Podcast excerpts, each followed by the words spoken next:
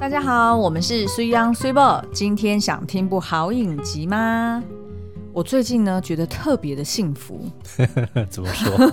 并不是我们由于游戏的那个观看次数很强，哦，就是三支影片上发烧，然后第四支现在也正在跑吧。就是呃，我们要解释一下给听众朋友们知道，嗯，就是这个对于一个 YouTuber 来说是多么欣慰，要觉得很哦，你说上发烧吗？对，对对，很感恩的事情。而且我们从来没试过连续三只上发烧，这只第四只我觉得有机会啦。就我们今天是上了一只预测第二季，嗯，或者是这个外传，嗯嗯的这个解析哦，然后我自己觉得是推测的都还。蛮合情合理，然后又非常的令人兴奋的，对，所以也欢迎大家去看。嗯，那但是 Cibo 要讲说为什么幸福呢？你要不要讲一下？对啊，因为应该很少有老公会就是主动吆喝老婆一起来看那种呃浪漫的韩剧吧？对。譬如说，像上一次我们有这样子的，大概就是虽然是精神病，但没关系。嗯，但是因为它是悬疑感很重，所以就让苏央很想要一集一集追下去。对，就是我每周等他播，并不是因为浪漫的元素，而是到底他妈妈是谁？对。然后呢，但是现在呢，就是接连几周哦，嗯、就是让苏央就是每周应该是每周日，对不对？呃，六日。就但是它是我们看到是每周日嘛，就六一集，礼拜六一集，礼拜日一集。对对，然后苏央就会非常兴奋的赶快吆喝我来说，赶快来看哦，《海岸村恰恰恰》更新了。没错。然后那时候我就会觉得特别的呃很欣慰，然后也觉得很浪漫，嗯、因为苏央就是看到那种撒糖的桥段，就会握着我的手说：“哎、欸，我们待会要不要也去怎么样怎么样？”Okay, 没有啦，因为说实在。我的确是不太爱看这这类型的剧哦，那可能也是大部分的男生可能也都对于这类型的比较没有这么的热衷哦。但是不知道为什么看这个《海岸村恰恰恰》就也觉得说，哎，心花怒放。然后你明明知道说他们，比如说过去的这两集好了，嗯嗯根本就是完全大撒糖，对，但是就是服务粉丝的。对，也就是说呢，嗯、老实讲，你就算跳过这两集不看。你直接再往后后面看，应该也不会有太大的差异。对对，但是不知道为什么就会一直很想要看下去，看下去。对，然后也看得很开心，就明明是被喂糖，然后就很欣然接受。我觉得这就是恰恰恰很很妙的地方。嗯，就我我不确定是不是这一对 CP，因为他们的，哦，我觉得是演员的关系。对，因为嗯。呃，就是网络上面都叫他们叫做酒窝 CP 嘛，哦、对，因为他们两个人的酒窝是比谁深的，嗯、然后有可能是他们特别的有魅力，对，然后又特别的可爱，然后有生活感，嗯、所以你就很容易可以投射，就会想要一直追下去。是这样吗？我觉得是诶，像我自己就是很很喜欢看到这两个，因为通常比如说以男生的角度好了，你说哎喜欢看一部爱情剧，那一定是因为女主角很美，或者是比如说她有一些很就是很养眼的画面之类的。嗯、但是不是诶，我反而就是每次都很期待看到这个红班长，就是金宣虎所饰演的这个红班长这个角色。那当然，这个申敏儿所演的女主角就是尹慧珍。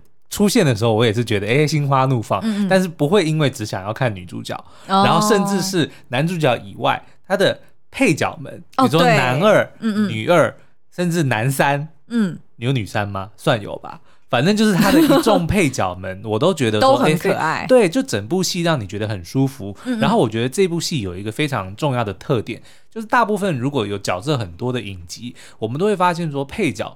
都是工具人，嗯，他只有在必要的时候才会出现，等他离开的时候，就好像说哦，就消失了，嗯、这个人就在这个故事里面就不不存在，然后有必要的时候，他才会出现，嗯。可是《海岸村恰恰恰》里面的每一位配角，你都会觉得说，当他们离开画面的时候，他们就是去过他的人生，他就会在这个渔村里面，比如说他那个便利商店的老板娘，对，他就去经营他的便利商店；咖啡厅的老板，他就去经营他的咖啡厅。就每个人都是有人生的。然后当他们出现的时候，你不会觉得说是很刻意的，就好像哎，镜头突然随便一带，然后他本来就应该在那个地方，然后他也很自然的演出了。他的人生跟剧情的这个关联性，对，就会很舒服，然后一点都不会做作。所以呢，我们在过去几集啊，除了在那边一直讲说“天哪，怎么可以甜 甜成这样”，嗯、然后觉得很受不了这对 CP 之外呢，其实我们常常呃说的一句评论就是：“哇，这超级符合他的人设会讲的话，对，就觉得他这样讲非常合情合理，嗯、然后他会做出那个动作也非常合情合理，然后就会觉得说一直演到现在，因为他总共有十六集嘛，那目前已经播出到第十二集了，对，你就会觉得说，哎。还蛮稳定的耶，因为通常我们看韩剧，我们都会看到差不多第十集会有点提心吊胆，对不对？对，就是会觉得说，呃，所以通常第十集会揭露某个秘密，然后通常到第呃十五集就会是最后一个高潮，然后通常在第十到第十五的时候，你就会有点为他捏一把冷汗，对，就会觉得说这边可能直接可以跳过，或者是他们好像有要走烂尾的趋势，嗯、就是但是目前看起来海岸村好。好像没有这样的迹象。我自己认为，因为它本身的故事说实在还蛮简单的，嗯嗯。就我不认为它有什么烂尾的机会，嗯嗯。就是它没有烂尾的本钱，你知道吗？就像比如说，如果你是一些悬疑剧，或者说需要真相什么什么的，对，就会觉得说，哦，这个东西如果没处理好，哦、或者说有些机制，比如说像这个导演他之前那一部呃，Hello 拜拜拜拜，我是鬼妈妈，嗯、就是因为他有个机制嘛，比如说投胎这个机制，如果没有处理好。就会烂尾，嗯嗯嗯，对不对？可是因为这个东西，它其实就是在讲这两个人的爱情故事，对，而且就是非常生活化，就是真人，呃，就是真实的人物，你根本不觉得他会错到哪里。然后就是开头说说实在，因为它也是改编自呃一部电影哦，二零零四年的一部叫做《我的百事通男友红》，人家明明就是万，你为什么？没有没有没有，我有看到有叫百事通，反正就是十十百。千万，你为什么没有没有，因为我有我有看到别的翻译是百事通哦，对啊，好好反正就是说这个，哎，我刚讲完了吗？呃，你的意思就是说，它其实是改编自一部韩国电影《我的万事通男友红班长》，或者是百事通男友 红班长。反正呢，就是你光是听原本的这个电影片名，你就知道它已经是结局，就是他们会在一起，对。对不对？所以就也没什么悬念。嗯嗯。可是我觉得这个电视剧也改编的很好，它就硬是塞了很多这个未解的谜团。是。可是我又不认为它会影响到，就不管它的真相是什么，嗯嗯都不会让你有烂尾的这个机会啦。OK，对不对？好哦，那我们是不是要介绍一下角色，嗯、然后跟呃，就是。如果还没有看过，对，还没有看过这一呃这个剧的朋友们，是不是我们要跟他讲一下故事大概在讲什么？对，那同样的，因为呢，虽然这个爆不爆雷，我觉得不是这么重要啦，嗯，那但是还是，如果你不想要爆雷的话。你就可以先去看了一。其实我还真不知道那里面还有什么雷可以爆。哦，最大的雷都已经讲了，反正他们最后就会在一起。好了，那这个海岸村恰恰恰呢，它是由这个柳纪元导演的哦。那他之前的作品呢，就是有哦，我的鬼神君，明天和你，还有 Hello 拜拜，我是鬼妈妈。那编剧呢是申夏恩，他编了 Argon 跟成为王的男人哦。然后主演的呢，就是有我们的金宣虎，他上一部作品是我的创新创时代。对，而且这一部啊，嗯、那时候很妙，就是在结束的时候，也是一堆网友们在讲说。他根本就不是男二，他应该演男一。嗯、对，而且我那时候看这个剧的时候，我也是对于前面两集印象非常深刻，因为前面两集也是从金宣虎的小时候开始演起。嗯，我也从头到尾都一直以为他本来就应该是男一，结 结果怎么突然冒出个程咬金？我觉得他就是因为很有观众缘，说实在，他真的又上相，然后他的这个舞台魅力也非常的好。嗯，他演技也很自然。嗯，所以我觉得他就算是演配角，我觉得也很容易就是把这个所有的目光。光都抢过来了，嗯、对啊，嗯，好，那女主角呢？申敏儿，她之前上一部作品是电影《诡异》哦，然后呢，她也演过这个《我的女友是九尾狐》。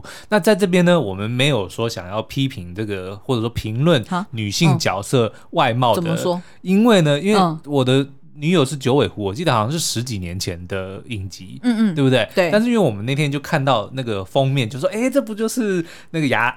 牙医吗？然后我们就点进去看，然后呢，就发现说他根本都没有变，十几年前的、啊、的样子跟现在他三十七岁的样子几乎是一模一样，嗯、只是现在的妆比较浓一点的而已。而且重点是，为什么他可以装可爱成这样，可是你一点都不会觉得很勉强，一点都不会。他装可爱真的是很，真的很可爱，没错。而且我我记得在呃，我们有一集 podcast，其实我们有聊这出剧，然后是聊吴磊版的。嗯、就如果有兴趣的朋友们，也可以往回找哦。我们又忘记是哪一集，因 为实在是太多集。我们不是聊九尾狐哦，我们是聊这个恰恰恰。然后那时候我记得我们就有评论过，申敏儿实在是。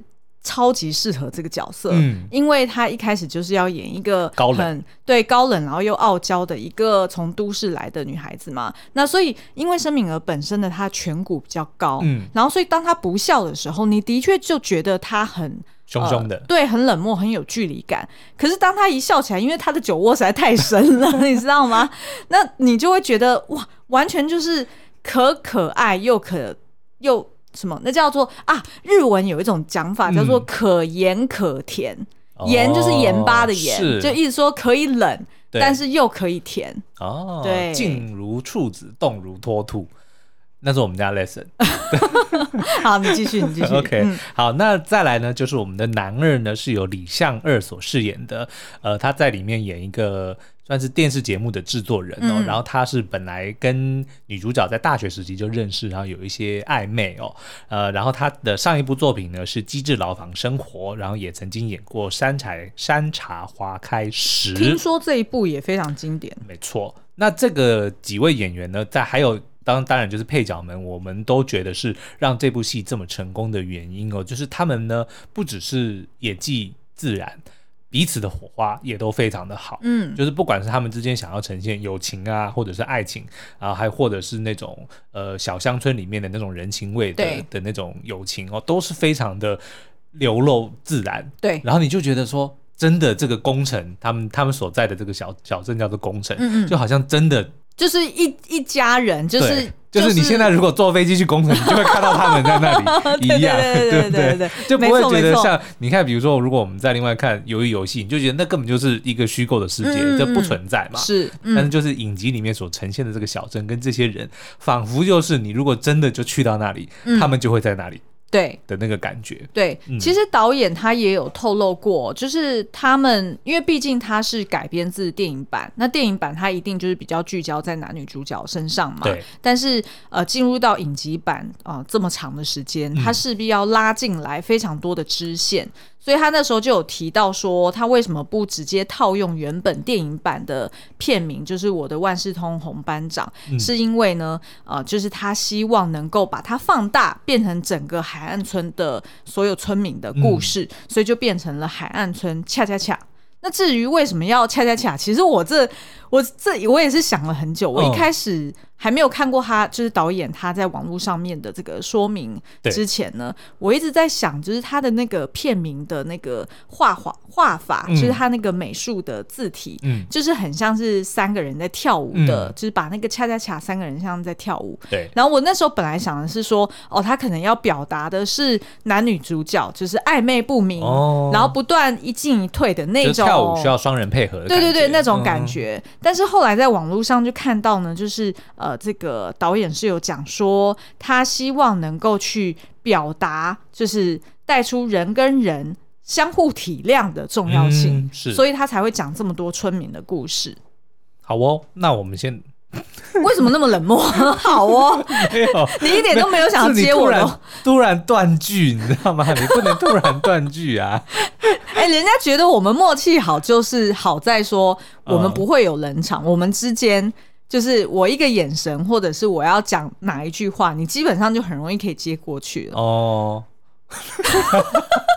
没有，现在就是冷场也要变成梗这样子啊。好了，直接剧情简介哦。那我们刚其实刚刚听到现在，应该大家已经大概知道在在演什么了吧？还是要再讲一下？你再把它 wrap up 一下。OK，好啦，反正呢，就是有一个我们的女主角，她叫尹慧珍哦，她本来是在首尔的一个呃。牙医诊所里面上班，但是因为她本人呢，就是有一些呃，她正义感很强，然后呢，也是敢爱敢恨，然后有话直说的个性哦，他就很看不顺眼他的老板总是在那边剥削客人，比如说明明只是呃小病，他却一定要他们去植牙，因为植牙能够收的费用最高嘛。但是植牙其实对病患来说并不是最好的选择，因为他还是认为说牙能够不拔就还是不要拔。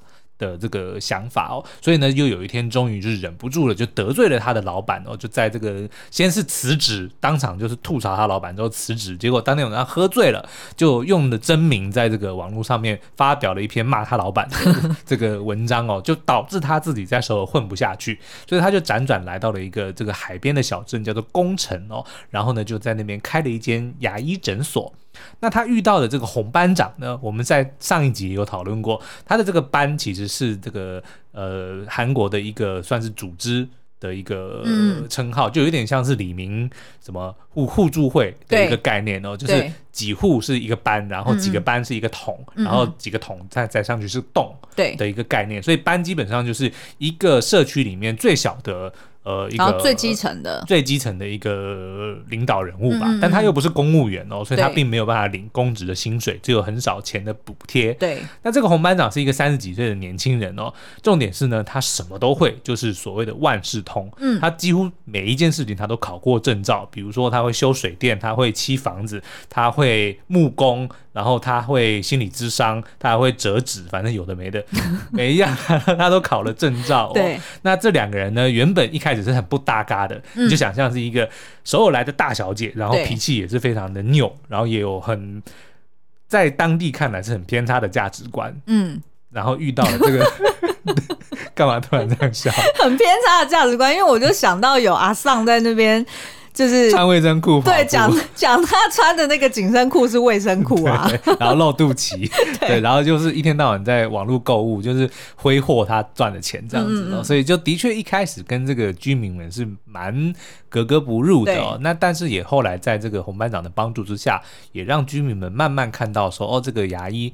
这个慧珍呢，其实是一个非常善良、非常热心的一个女孩子哦。然后她也就慢慢的在这个工程里面就是居住下来，然后也跟当地的人发生了呃蛮深的情感。嗯、那当然呢，也在最近这几集跟红班长就是正式的交往了。而且我很喜欢他的剧情设计是，呃，我先声明我没有看过电影版，所以我不确定电影版是不是也是这样演。嗯、但是呢，我很喜欢就是让女主角主动。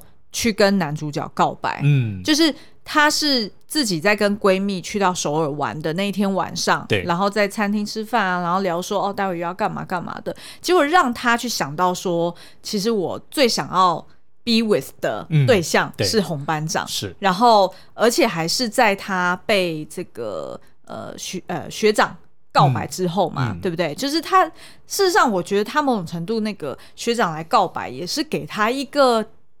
算是提示吗？或者是一个警钟，嗯、让他真实面对自己内心的感受，所以他就毅然决然的冲回到工程，然后匆匆忙忙去找红班长告白。对，这个其实我们之后，我们其实在看的时候也讨论过很多次哦，嗯、就是学长这个角色的出现，到底有没有对他们之间，就是两个人彼此本来就暧昧就喜欢，但是都很怎么讲？嘴巴很硬，都不肯承认，嗯，然后甚至也都不敢面对自己的心情哦。对直到这个学长出现，一方面他只，然后他又跟这个红班长感情很好，对，他们就变成了好朋友嘛。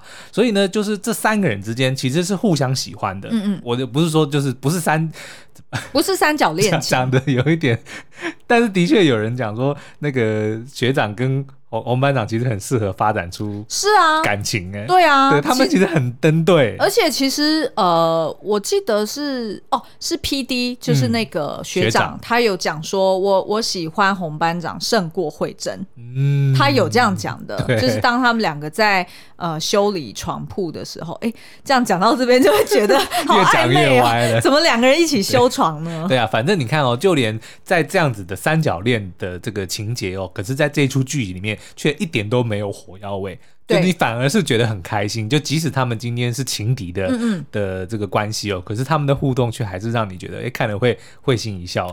对，因为我觉得在以往的韩剧或者是我们在看呃其他的浪漫呃浪漫类型的戏剧好了，嗯、通常男二或女二的出现，的确是作为男一女一的一个呃催化剂。对。对，那但是呢，通常他某种程度会被包装成有点像是反派啦，或者是有点像是算计，对，比较算计的人，嗯、然后呃，大家会反而会，会是，对不对？是，可是我觉得在真实世界里面就不尽然是这是如此嘛？嗯、因为其实大部分人都是好人，对对，所以其实呃，我觉得当这个他们设计这个 PD 是这样子个性的人，然后他既心疼女主角，但是她同时也很喜欢男主角，嗯、然后跟男主角也有很多共同的兴趣，我觉得这样子的设计是非常。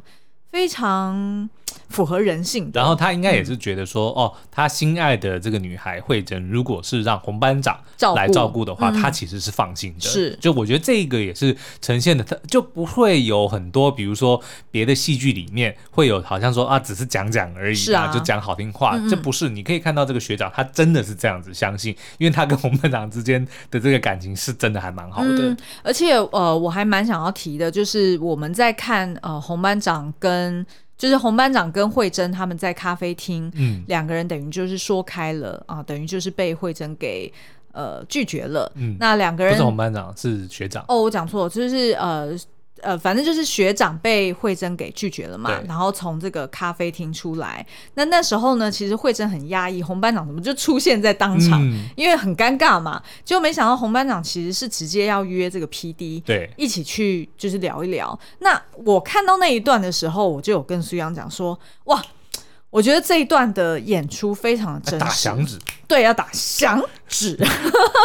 原因是呢，男生跟男生之间要聊心事，甚至是聊这种就比较敏感的，嗯、因为是两男抢一女的这样的呃出发点嘛。对。但是通常这样子，他们要聊这个心事的时候，他们不会直接对对方讲说：“哦，你怎么那样？”或者“你怎么这样？”嗯、他不是直接针锋相对的去。讲这个心事，对，而是当两个男人要一起讲心事，而且他们两个本来就是互有好感，是有一定友谊基础的人，嗯、他们反而是一起去做某一件事情，嗯、他们一起去帮 Kenny 系。我讲的有点像，对，讲的有点像英文。肯利西，呃，帮坎莉小姐去修床架，嗯、对，然后他们两个是一起修床架，一起在一边做事当中慢慢开启这个话题的。嗯、然后我就问苏央讲说，哎、欸，所以像你们男生在聊心事的时候，是不是真的都是这样？对啊对啊、就是用那种不会直接讲的，对，不会直接开门见山嘛，就是会慢慢的别的事情去做。对，然后而且通常是两个人一起做，对不对？我就觉得这个设计就非常的生活化，也非常真实啊。嗯，好啦，那接下来我们其实要讨论是今天的重点呢，嗯、就是整部影集其实一直在强调说，他们所在的这个地方叫做宫城，对，有三大谜团一直没有解开，然后一直演到现在十四集喽。哎，十二集，对，十二集，十二集也只解开了其中一个，所以我们今天其实是想要讨论这三大谜团，以及另外衍生出来的三个谜团，所以总共有六个，所以我们今天就先休息一下。你确定我们今天聊得完吗？我们休息一下，马上回来。哎，Super，我发现大家好像都很好奇，我们每天到底要花多少时间追剧？哎？嗯，如果扣掉赶稿的时间，可以说是每天都至少花个半天哦。因为同时都要追好几款那种很热门的戏剧啊，而且这还不算要进戏院的时间嘞。哦，所以我们常常一边追剧一边用电脑赶稿、发文上片，真的是离不开荧幕了。嗯，就跟很多上班族，他们也是整天都要用荧幕，下班呢还要追剧、划手机、用三 C 的时间加一加也是很长的。嗯，所以这时候才要准备好追剧神队友，销售 Number One 白兰氏叶黄素啊。这边特别分享一下我的独家特调，就是呢，把叶黄素饮加到气泡水当中，再切一点奇异果的果肉放进去，然后呢，再加一点无糖的爱玉，不仅喝起来酸甜美味，没有负担，还能让我们精亮有神哦。正所谓三 C 追剧在手，精亮一定要有。当然，没时间的朋友直接饮用也是酸酸甜甜的，超好喝的。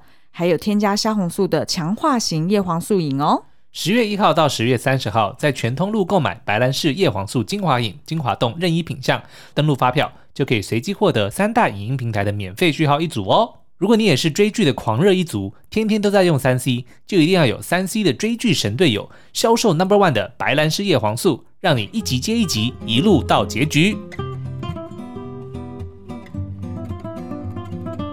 欢迎回来，好，我们现在就要直接切入正题哦，就是呢，在这个故事所发生的宫城这个小镇呢，有三大谜团哦，在这个影集里面呢，目前只有解开了一个，我要先直接念出来，然后我们再讨论吗？还是就是直接讲一个念一个打就讨论一个？哦，念一个讨论一个好。OK，好，嗯、那我们要讨论的第一个呢，就是在当地呢，工程区的这个区长，他叫做张永国，以及这个同长。同长吕华珍，同长呢也同时是这个牙医的房东，对，就是他的牙医诊所是他所呃租给他的，嗯嗯。然后华珍也在当地开了一间生鱼片店哦，嗯、所以这两个夫妻呢，其实呃也。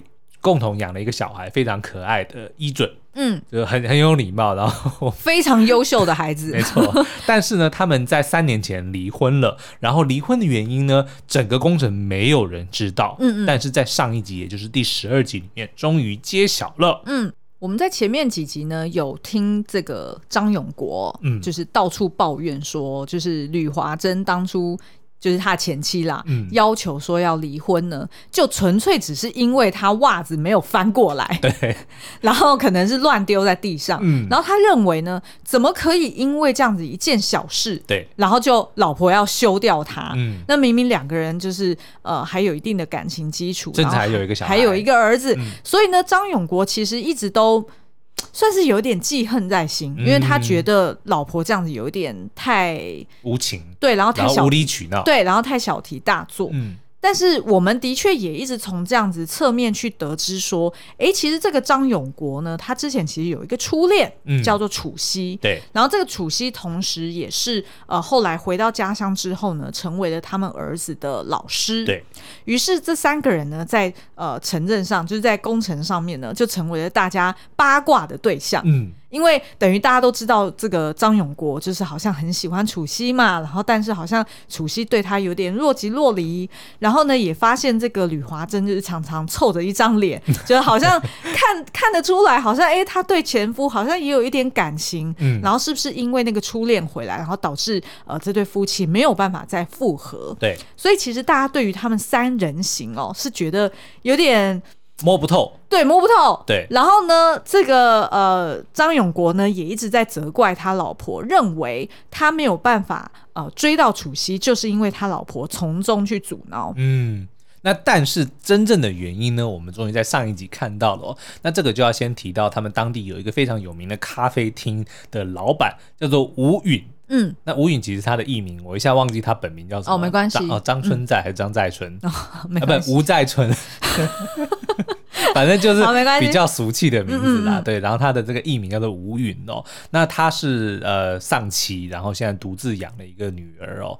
然后呢，呃，就回电影这个剧情就叙述他们在三年前的一个晚上，就是两个人喝醉了酒，然后这个吴允就在跟他讲，他多么怀念他的。这个亡妻，然后就呃非常的想念他，然后每天都很难过，然后现在唯一的这个愿望就是把女儿养大之后，他就已经可以去见他老婆了。那可是对于张永国来说，他没有办法理解这个感情，对，因为当初其实他结婚是被吕华珍给要求的，对，所以他其实本来也就是有可可有可无，他并不是说真正非常想要结婚，嗯、而是因为被要求了，所以就结婚。嗯、那后来也是因为被要求了，所以就离婚。嗯，那他就等于说他从来都没有自己好好的去审视，说自己对这个妻子或者说对这段婚姻到底对他来说是什么意思哦。嗯、所以他当这个吴允跟他喝醉酒的时候，表表露出这种难过的感情的时候，他就直接用一个不能理解说：“哎呀，婚姻就是这么的无聊，婚姻就是这么的。”无趣，然后就反正就有点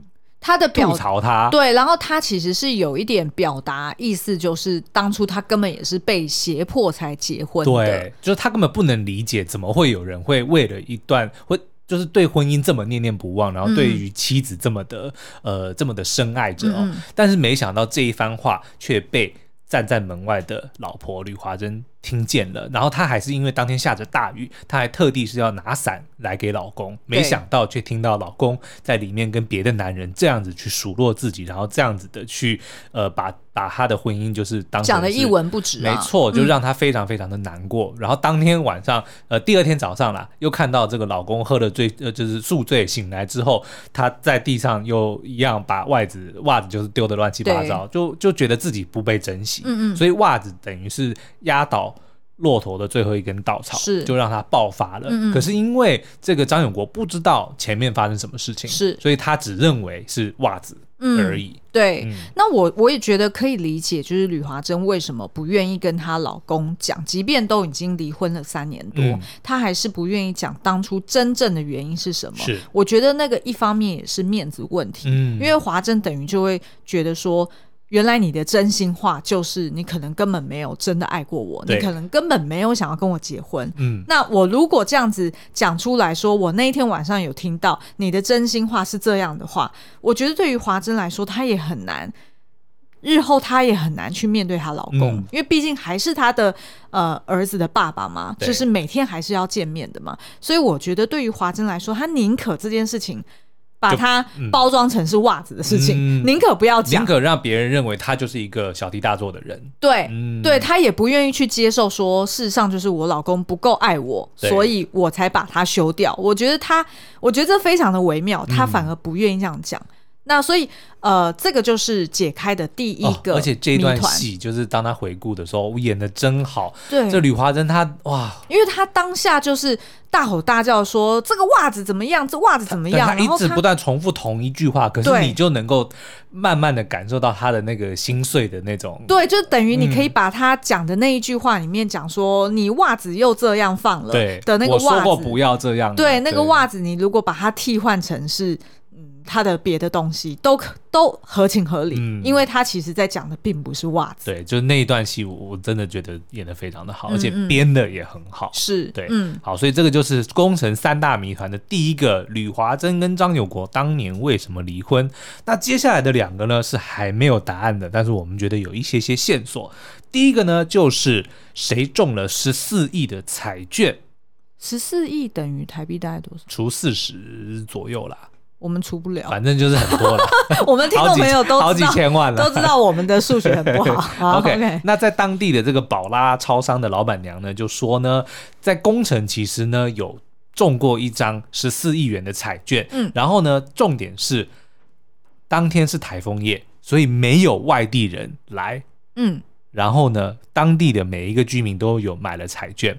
重点是开奖了之后呢，没有一个人他的生活形态出现了巨大的改变。嗯嗯，所以呢，至今没有办法解开说到底是谁中了这十四 亿。嗯，那我们觉得会有可能的人选是谁呢？第一个当然是红班长嘛，对对不对？因为身为男主角，主角光环，对不对？他一定是有这个中奖的机会是非常的大。嗯，嗯，那再来呢，就是我们的坎梨小姐，怎么说？因为她。我就觉得他很有钱啊，Why？我不知道，我反而觉得是吴允哎。哦，真的吗？哦，吴允对，对啊，你看他每天他的咖啡厅来来去去就那几个人，我们就在讨论，而且而且那几个人都是每次都是来来准备食材，而且我跟你讲，大概十次有八次是不收钱。哎，对，而且重点是，你知道他那间咖啡厅有多漂亮吗？嗯，你不要讲说放在工程的，你放在任何地方，你都会觉得说这是一个。超级高档的一个咖啡厅，对，啊、对不对？嗯、那怎么可能他一个单亲爸爸可以想办有办法去去维持？而且他就没有再继续出唱片了呀。重点是，对。那不过呢，这个到底谁中奖券呢？目前是还没有答案的啦。而且呢，这个、嗯、这一题它的答案很有可能就联动到第三大谜团，也就是红班长曾经消失过五年这件事。对，因为红班长大家都知道说是在这个工程长大的孩子嘛，那他其实是自幼丧父丧母，然后是由爷爷长大的，呃，带大的。可是爷爷也在他这个国中的时候、嗯、长大。Sorry，你继续。好啦，但是爷爷也在他这个国中的时候呢，就因为心脏病发就过世了。所以某方面来说，红班长也算是这个工程。大家一起带大的孩子哦，对。那后来呢，他的功课也非常的好，就考上了首尔大学哦。然后呢，也就出去读书了。可是，在他大学毕业之后呢，却消失了五年，嗯，才回到了这个工程哦。而且那五年不是去当兵哦，嗯，因为他应该是先当兵，再去读书，然后毕业之后才消失不见的。对。然后回到工程之后呢，他就当当起了这个班长的这个工作，然后呢，也在呃这个工程就是打。打工什么都做，嗯、然后都只收取这个最低的薪资哦。比如说，他也去超商呃打工，他也去咖啡店打工，他也去生鱼片打工，然后他也到处帮人，比如说要修这个修那个，要干嘛当导游什么的，他都去做，所以大家就觉得很奇怪，那到底是这五年间？红班长去了哪里？又发生了什么事情，嗯、让一个这个原本哎好像应该是这个前途无量的年轻人，竟然心甘情愿的回到了工程这个小地方，然后去做着这样子最低薪资，而且是什么都做的工作。而且目前看起来呢，是只有坎利系小姐她知道这个真相，嗯、就是但是对，但是她却不愿意去八卦或者透露任何的消息。嗯，然后另外呢，有两个线索，就是一直呃陆陆续续的出现哦，就是包含呢，我们看到这个红班长有去首尔去看病，嗯，而且他是固定的去呃咨商，对，应该就是做心理咨商。因为这个其实已经越来越明朗了，嗯、就是因为他跟医生都有讲说他会常常做噩梦嘛，对，然后我们也。已经看到他几次梦境中的这个画面，比如说他看到自己，对，然后他在黑暗的的这个环境里面，嗯、然后甚至还看到有一只血手，对。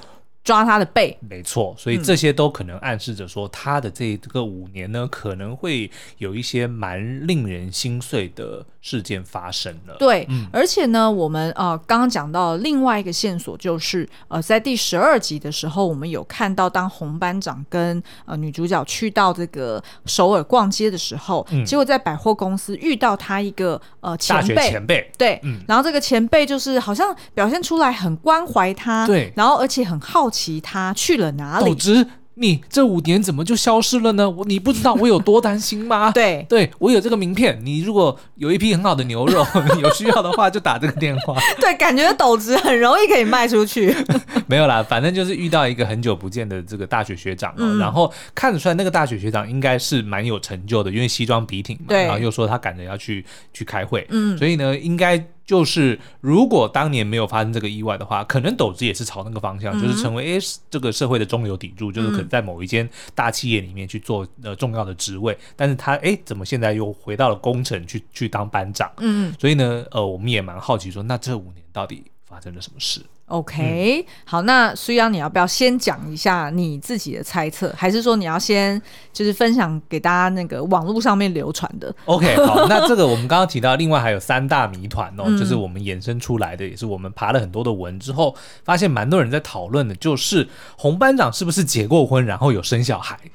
对，因为呢，大家都在猜，就是，呃，就是村民们自己猜测说，哦，那五年有可能他去北韩当间谍，然后也有人说，哦，那五年他是不是杀人然后坐牢？对对对。然后还有一些很离谱的猜测啦。然后，但是我们自己就上网先查一下，因为我们没看过电影版，我们不晓得电影版是不是有这段剧情。哦，他没，他也有消失，他是消失三年。哦，OK，对，但是并没有交代，最后没有揭露。对，所以呢，我们就看到网络上有人猜测说，哦，戏剧的版本。本有可能是红班长曾经在在那五年内是已婚，嗯、而且还有个孩子。对，因为有一张这个照片，它夹在书里面，但是我们没有看到爸爸是谁，就是一个、嗯、呃女人带着一个小，应该算是婴儿，对，一个小孩抱着一个小孩哦，那旁边站了一个男人被遮住了，嗯、我们看不到他是谁。对，所以有没有可能这个男人就是他自己？嗯，对不对？但是他的老婆小孩发生什么事情？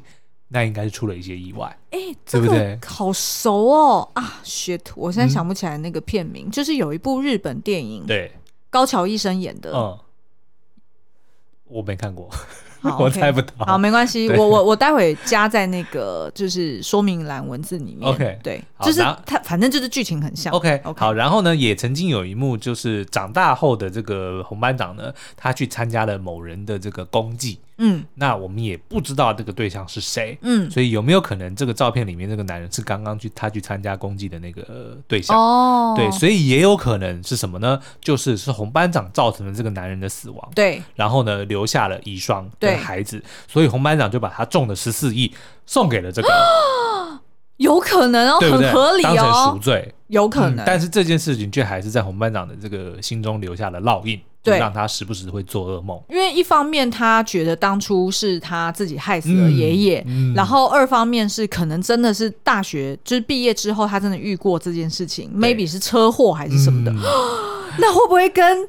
女主角曾经发生过的车祸有关呢？不是，因为她的车祸也没很严重啊。因为女主角车祸就造成她什么椎间盘还是什么脖子歪掉，很小的很小的事情，没没怎么样。对呀、啊。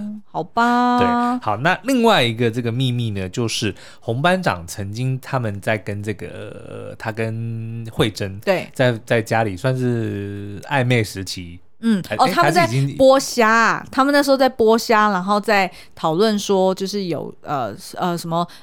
呃，还还没有正式在一起哦，然后他，对对对，然后他就讲说啊，这是我我告诉了你我爷爷的事情，但是其实你是第二个人知道这件心事的。那谁是红班长讲过这个秘密第一个人呢？因为大家如果有听过我们这个节目，会发现呢，如果你要追女孩子哦，就当年我跟 Cibo 的这个也是一个经验，就是你只要聊你的家人，嗯，聊你的爸爸，聊你的妈妈，聊你的爷爷，嗯，哦，这一定中。我也不知道为什么、欸，对，但是就是会中，对，所以呢，这个你看洪班长一讲这件事情，哎，这个慧珍马上就心动了，对，但是重点是他又讲说你是第二个，那第一个是谁？对，然后他就会很想要知道说，哎，那你是不是有前女友还是什么样的人？嗯、然后他们后来去首尔的时候，不是也去参加这个去看画展嘛？嗯嗯，然后呢也发现，哎，洪班长其实还蛮对话蛮懂的哦，然后就追问说是不是你的前女友？怎么样？怎么样？怎么样？洪班长刻意回避，嗯，不讨论前女友，嗯，嗯，所以也有可能他真的有过妻儿。对，哇，我觉得如果他这样发展，就会有一点太洒狗血。所以应该不是，我觉得比较偏向我们刚刚的第一个猜测，就是他曾经因为车祸害死某个人，然后他就把他的那笔钱捐给了他的。对对对，这样就够，这样就够了。对，对对，就不要、嗯、不要太洒狗血，我觉得会有一点，哦、有一点觉得不知道怎么。Handle 这个消息 好了，那第三个其实也是蛮多人在讨论的，就是刚刚提到的这个同长吕华珍跟这个当年他们这个算是三角恋里面的另外那一位楚曦，嗯的这个国小老师，嗯、他们两人这个两个女人之间是不是有一个感情在呢？哎、欸，你知道吗？这件事情其实你很早就预测出来，嗯、就是你很早都就这样说，嗯、但是我也很早那时候就回给你说，其实。呃，现在在韩剧里面处理同性议题的，其实是非常、嗯、非常非常少有的。OK，然后我自己是觉得，或许他们还没有到那样子的地步，哦、就至少不像在台湾，我们处理同性议题是非常自然的，是就是几乎你看到很多台剧或者是国片，其实都会有一两个这样子的角色。嗯啊、对对对，就非常正。嗯呃，非常的自然，但是呢，在韩剧里面，我觉得好像这件事情还没有到一个，还没有到一个成熟度，嗯，所以我自己猜测应该不是，OK，就是纯粹只是华珍当初跟永国，呃，可能结婚的时候就并不是互相的爱恋，对，那然后又杀出一个楚熙来，对，嗯、然后楚熙又刚好又是初恋，因为我们之前有聊过初恋的地位特别不同嘛，所以我觉得应该是那样子。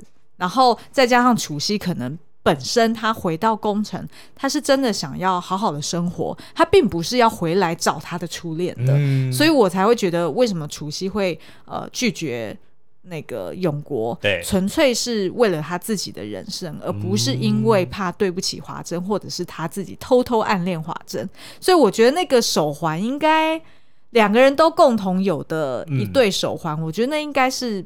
代表对对对，或者是代表别的含义，应该并不是，嗯，并不是他们两个就是有不能揭开的秘密了。好啦，OK，、嗯、好，那所以以上就是我们今天讲的这个工程的六大谜团哦。那目前唯一解开的大概只有一个，呃，那个华珍那个也算解了啊。哎，对啊，华珍主机号有两个已经解开了哦。那现在呢，这个剩下四集哦，所以我相信应该很快答案就会出来了。但是重点是十二集竟然没有预告。